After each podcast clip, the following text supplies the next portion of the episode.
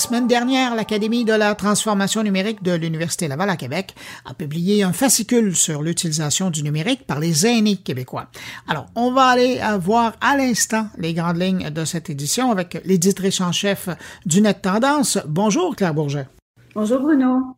Claire, ce mois-ci, Net Tendance publie un fascicule sur les aînés connectés au Québec. Dans le fond, on est en train de réaliser que les habitudes prises dans les dernières années pandémiques, euh, ben, elles restent là, Il y a beaucoup d'acquis. Oui, ce qu'on, ce qu'on observe, euh, puis en fait, on, on y va vraiment sur une, euh, sur une analyse depuis avant la pandémie. Ce qu'on voit, c'est que bon, il y a eu deux, bon 2019, après ça 2020, 2021, il y a eu des, des croissances quand même assez importantes sur différents aspects liés à l'utilisation du numérique chez les aînés. Puis là, en 2022, par rapport à 2021, à peu près sur tout ce qu'on mesure, il y a un, léger recul.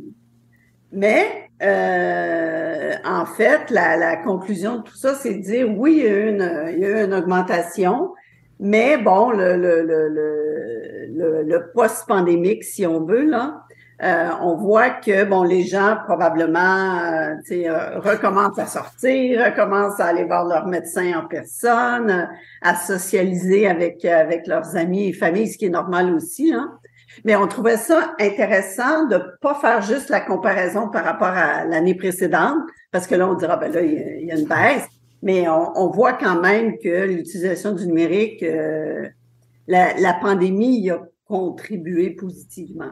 Mais c'est quand même impressionnant de voir que, ben, comme vous le dites, hein, il n'y a pas eu un recul comparable genre en 2019, mais on est dans le réajustement là, par rapport à les habitudes qu'on a acquises pendant les années pandémiques, puis un réajustement avec qu'est-ce qu'on a développé comme habitude aujourd'hui dans une vie à l'extérieur un peu plus active. Oui, mais tu sais, on, on regarde, euh, tu sais, par exemple, sur des données très, très, très haut niveau comme euh, connexion Internet à la maison. Il n'y a pas eu, euh, ça n'a pas vraiment, vraiment changé. Les gens se sont pas, euh, se sont pas euh, déconnectés, mais si je prends l'exemple euh, des achats en ligne, on, on, a vu qu'en 2022, bon ben le pourcentage a un petit peu diminué, mais c'est quand même des, des, des, chez les années, parce que tu vois, ça surprend, là, c'est quand même des, des bons pourcentages de ce segment de la population-là qui euh, ont adopté des comportements numériques au fil du temps. Est-ce que le fait que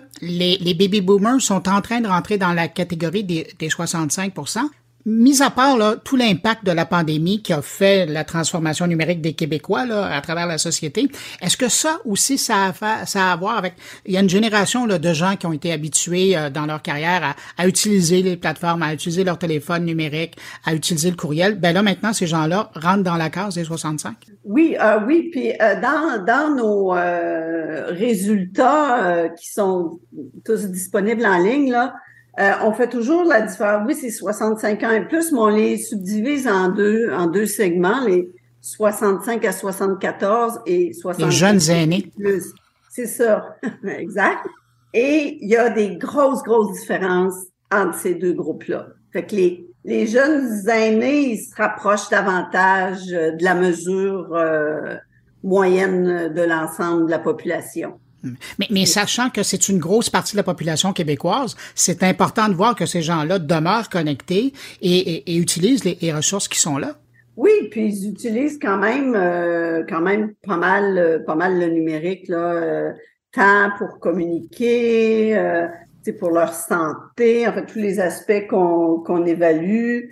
l'utilisation des équipements. On voit cette année, ben en fait, au cours des dernières années, mm-hmm. comme le téléphone intelligent, chez les aînés, euh, on voit que ça a quand même connu euh, des hausses, des hausses importantes. On est rendu à plus de 50% donc 60% pour être très précis, d'aînés qui, qui maintenant utilisent un, téléphone intelligent. Bon, c'est sûr. Est-ce qu'ils utilisent leur téléphone intelligent comme quelqu'un de 20 ans? Probablement pas. Mais, euh, mais quand même. Claire, est-ce que ça vous surprendre de voir que le courriel est toujours au premier rang des outils de communication avec euh, les proches?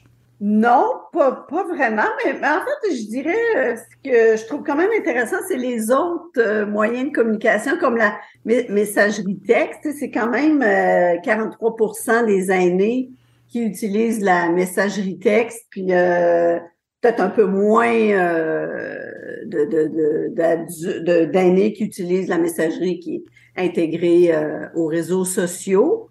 Mais le courriel, euh, bon, c'est quand même, c'est quand même euh, assez de base, là, si on veut. Puis on, est à, à 68% euh, d'aînés qui en font usage. Puis en 2019, c'était 56% Fait que, c'est quand même euh, c'est une, hausse significative. Là, quand on parle de 12 points de pourcentage, c'est c'est pas rien. Puis vous me, je, reviens à, ce que vous dites tout à l'heure, vous faisiez un clin d'œil au téléphone intelligent. C'est encore connu à une forte hausse.